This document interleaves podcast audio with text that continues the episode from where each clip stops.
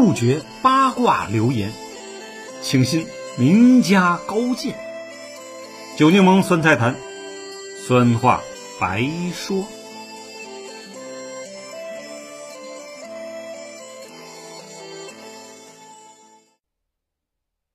朋友们，大家好，我是酒柠檬。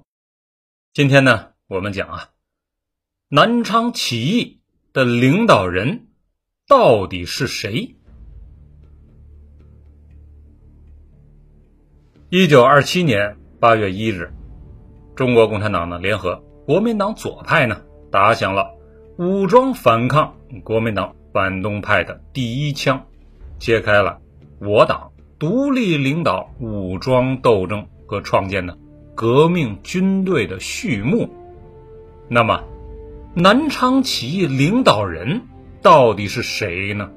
这本是一个啊比较简单的问题啊，因为只要当时有文告存留啊，即可迎刃而解了。但由于啊不同历史时期的叙事方法的变化，这个问题本身已经走了样了。不信啊，你打开初级扫盲工具啊，百度百科，上面就直愣愣的写着啊，起义领导人为周恩来、朱德、贺龙、刘伯承、叶挺。近两年呢，人民网啊、解放军军网陆续有新文章出现，因此呢，起义领导人的名字呢有所增加啊，排序也有所变化。起义有周恩来、贺龙、李立三、叶挺。朱德、刘伯承、谭平山领导。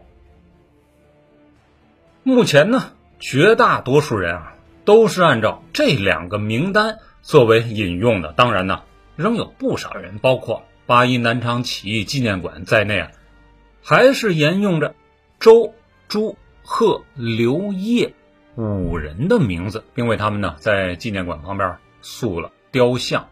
可真实的情况啊。要复杂的多啊，而且是啊连环套形式的，甚至呢，在真实的历史发生过程中啊，起义总指挥部啊确定的领导者名单里啊，还有真也有假呀。那什么意思啊？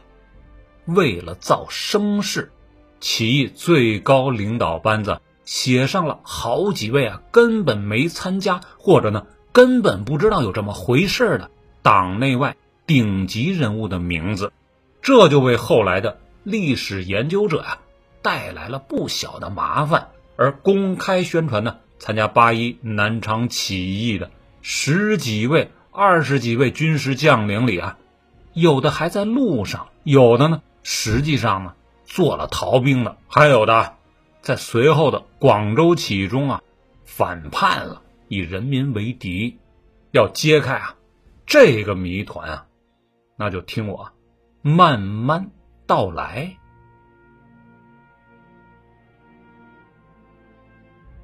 顾则徐先生啊，出版了一本研究专著。金一南教授啊，也在其《苦难辉煌》一书中啊，透露了八一南昌起义的参战部队的组成来源、将领情况，加上呢一些官方网站啊影影绰绰的文字披露啊。九柠檬汇集出较为接近真实历史的起义场景，特别是呢，对领导班子的构成进行了还原。为了严谨啊，我们呢先明确一下起义与法定的概念。所谓法，一为颁令，二为契约。人类之法无非这两种。颁令呢属于权力服从，契约呢。属于洽商相赞，无论契约，无论颁令啊，都属法定。法定呢，有国家法制法定，有非国家法制法定，两者契合了就是合法，两者冲突呢就是非法。后者违背前者就是违法，违法之法，中国古代呢就称造反。比如呢，陈涉、吴广以众劳役们啊约法：大楚兴，陈兴旺，造反。而采武力，或可叫暴动，或可叫起义。一九二七年八月一日，南昌的造反呢，当时既称南昌暴动，今天呢，我们则称是南昌起义，或者是八一南昌起义。在国民政府看来啊，这场起义是违法的造反行为，而对我党而言呢，这是推翻反动统治的必然手段，属正义之举。正义与非正义啊，没有自然学科那样的定理和公论啊，一切都由胜利者说了算。可令人啊有所不知的是，传统意义上。周恩来、朱德、贺龙、刘伯承、叶挺组成的起义领导班子，只是军事执行机构，而在它的上面呢，还有一个更高的领导机构，叫做革命委员会。这一点啊，人民网以及中国人民解放军军事网啊，已给出了肯定的答案。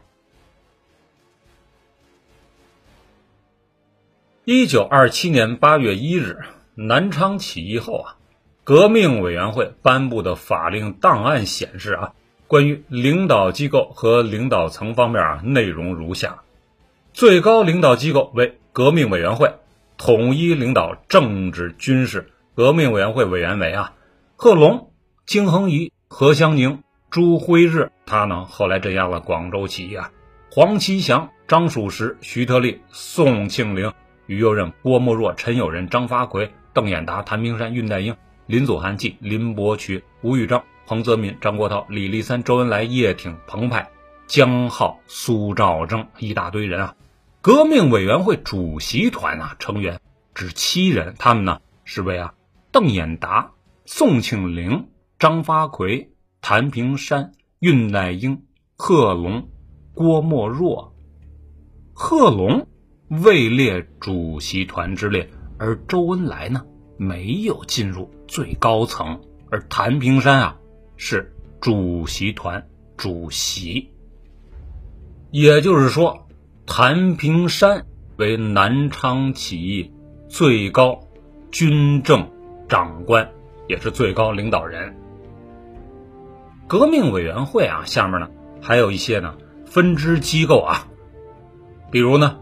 农工委委员会啊，主席张国焘；宣传委员会主席恽代英；财政委员会主席林伯渠；党务委员会主席张曙时；政治保卫处处长李立三；秘书长吴玉章；总政治部主任郭沫若。啊，具体呢分工呢，领导啊军队工作的呢为参谋团和总政治部啊，军事执行由参谋团具体负责领导。参谋团委员啊有。刘伯承、周恩来、贺龙、叶挺、蔡廷锴。蔡廷锴呢，后来呢动摇了，就脱离了，后改为啊邓演达。刘伯承呢为参谋团参谋长，但是呢有名无实，还是别人的大保姆吧。政治部最高领导人则为郭沫若，他是一直被埋没了，当时他的名气非常大。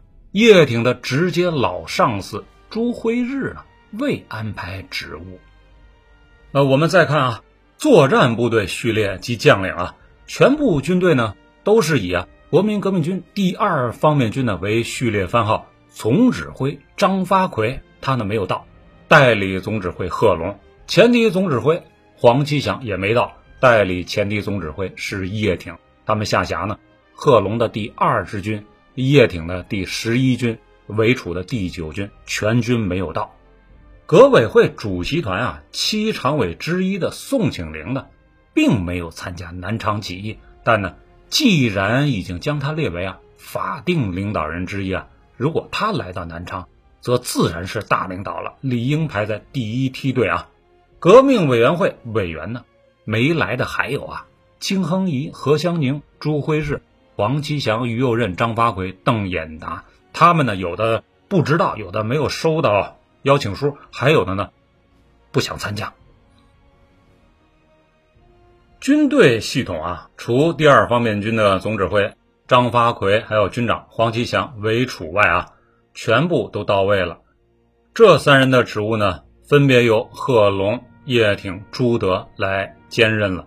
朱德呢，任呢没有兵力的空头第九军副军长；叶挺呢，由第十一军副军长呢接替啊，朱辉日任代理军长，朱叶两人的职务呢升得很快啊，叶挺一年当中连升三级，朱德呢更是由公安局局长啊升为副军长。起义之后呢，这个两人呢又分别成了正军长，但手下呢，呃，朱德方面呢只有几百南昌市的公安干警。这样呢，剔除有名分可未到的各路大使啊，南昌起义法定的实际领导人那就清楚了啊。我们看啊。最高领导机构革命委员会啊，主席团主席谭平山，主席团成员呢按实道人员调整为呢谭平山、恽代英、贺龙、郭沫若，看见没有？贺龙和郭沫若的地位呢相当高啊。革命委员会委员啊，除这四常委外啊，还有十三人，他们是啊张曙时、徐特立、陈友仁、林伯渠、吴玉章、彭泽民、张国焘、李立三、周恩来、叶挺、彭湃、江浩、苏兆征。除总政治部主任郭沫若以外啊，军事领导人呢为贺龙、叶挺、刘伯承、周恩来、朱德、蔡廷锴呢，呃，中途呢退出了，而且反叛了，可以不算。但贺、叶、刘、周、朱这个排名不可颠倒啊，他们是军事职务的大小。但几十年后啊，宣传资料变成了。周、朱、贺、叶、刘，已是后人眼中修改的历史了。而革委会最高层的谭平山、恽代英、郭沫若，他都成了起义配角。学史的人不可不查。现在呢，我们在南昌起义的地址看到的那五位将帅的雕塑啊，就是按后来调整的周、朱、贺、叶、刘来雕塑的。但是。我们要了解整个事件发生近一百年的时空变迁啊！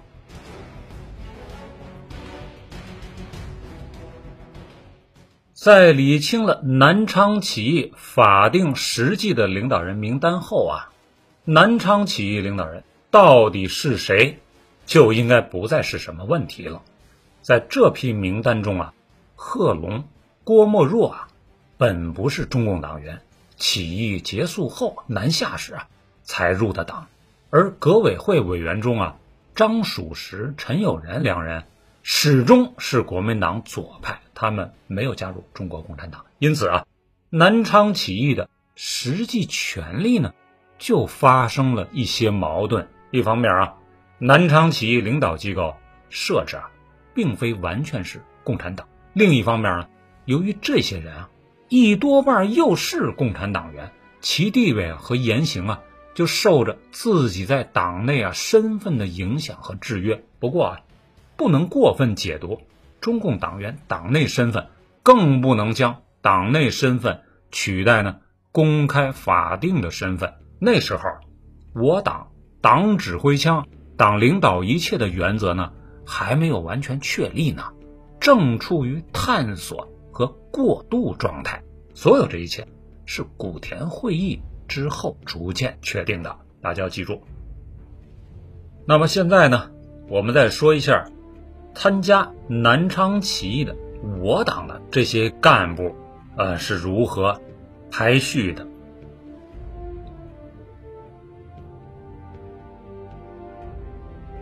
一九二七年四月二十七日啊，召开的中共五大呀。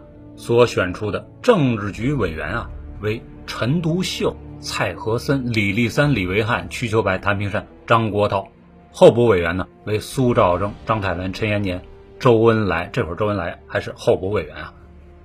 陈独秀、张国焘、蔡和森、瞿秋白这四个人呢为政治局常委，后来呢增补了李维汉。由于中共中央机关呢设在武汉，所以啊。中共中央实际的最高领导人，就是这些人员中啊，在武汉的常驻者。七月十五日啊，汪精卫分共了中共中央最高领导人陈独秀，被迫辞职。作为政治局常委的张国焘啊，主持成立了中共中央临时常委。那具体为啊，张国焘、周恩来、李维汉。张太雷、李立三实际权力呢，主要掌握在张国焘和周恩来两人身上啊，看到没？周恩来从候补一下提到了二把手，整个过程才两个多月，这是张国焘第一次成为我党第一把手，而周恩来同志呢，也是第一次成为我党第二把手。但是啊，临时常委不具有完全意义的合法性，因为共产国际呢还没批准呢，仅仅只是应变形势需要的临时机构。并不等于否定了五大政治局的合法性。因此啊，尽管蔡和森、瞿秋白不属于临时常委，但依然可以拥有啊相应的常委地位。实际上，这之后啊，瞿秋白很快就成为中共中央事实上的最高领导，并在二十三天后的八七会议上啊，得到了合法性确认。而作为政治局委员的。谭平山呢和候补委员苏兆征、陈延年呢，同样也被合法确认了。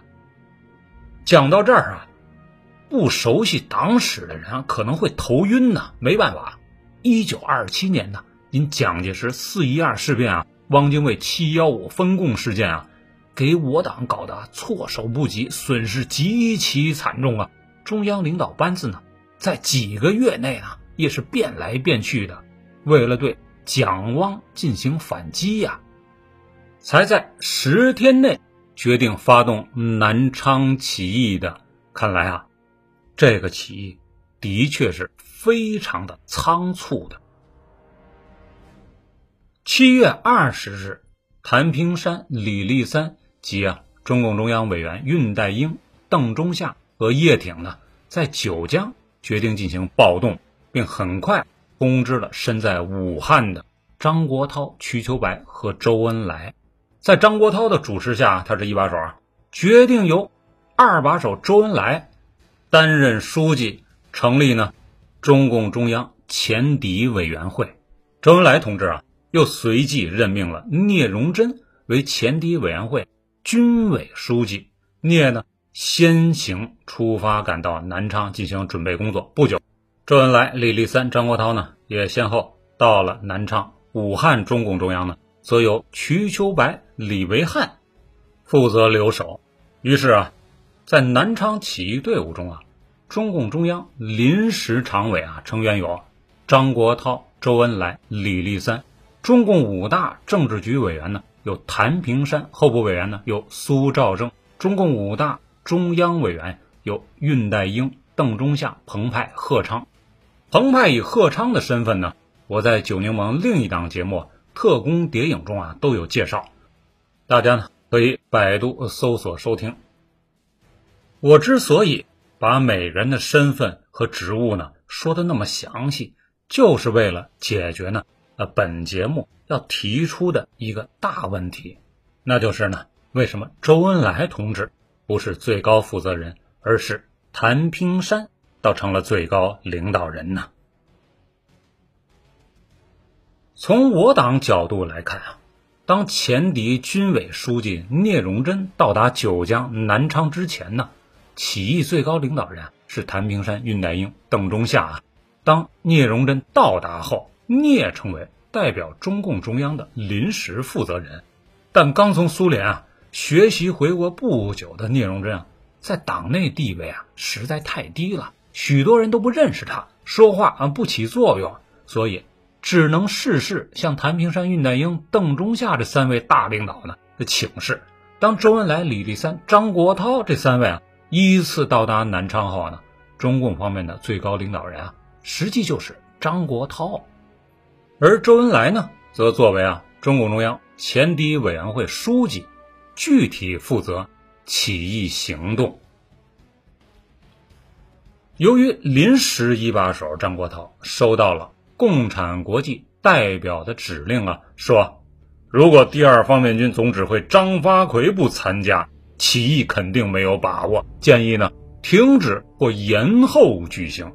这一行为啊，遭到了党内临时二把手周恩来等人的强烈反对啊。还记得，七月二十日，大权在握的张国焘啊，指令啊。由周恩来全权负责南昌起义的决定这件事儿吧，共产国际代表鲍罗廷、军事顾问加伦将军呢，也向斯大林做了汇报的。斯大林呢，当时很高兴啊，还吩咐为起义部队啊提供三十万美金的现金支持。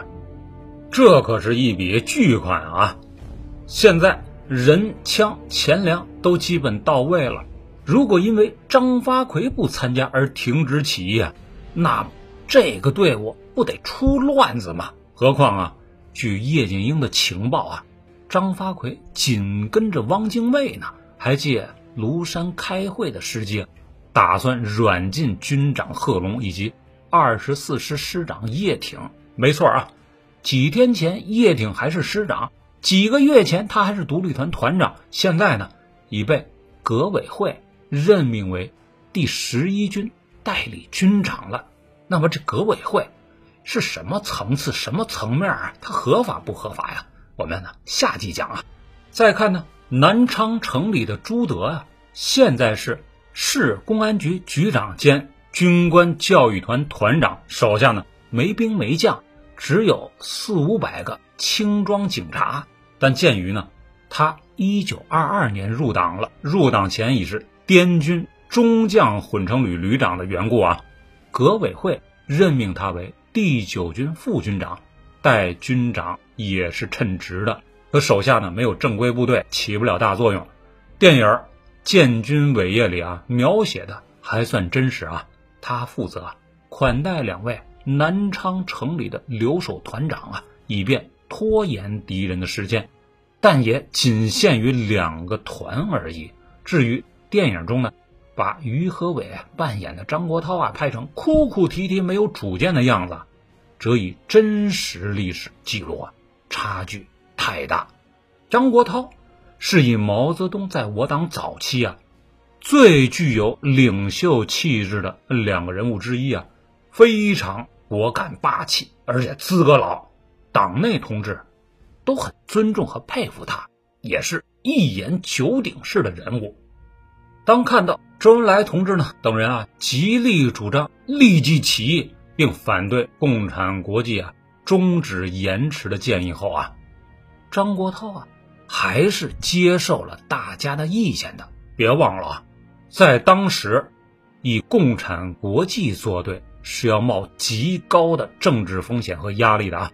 如果张国焘不同意，其他人是无法执行起义命令的。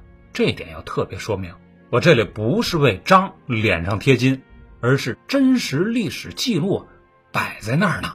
张国焘在一九三一年六届四中全会后啊，依然是我党的法定第三把手。一九三五年同中央啊搞分裂，才是他的最大恶行。三八年呢投靠蒋介石呢，更是张国焘无法洗刷的历史污点。所以。我们要把一个历史人物按不同阶段分别研究对待，才是客观态度，才是历史唯物主义的。同样的问题，在林帅身上你体现出来了。最近热播的连续剧啊《大决战》，就正面还原了林帅的军事指挥作用。所以我说啊，要相信组织，相信党的英明智慧。那么，在八一南昌起义的领导班子里，为何最高领导人不是张国焘，不是周恩来，而是很少听说的谭平山呢？而那个革命委员会又是一个什么样的组织呢？呃，起义为何一定要选在南昌，而不是其他地方呢？我们呢，明天接着听。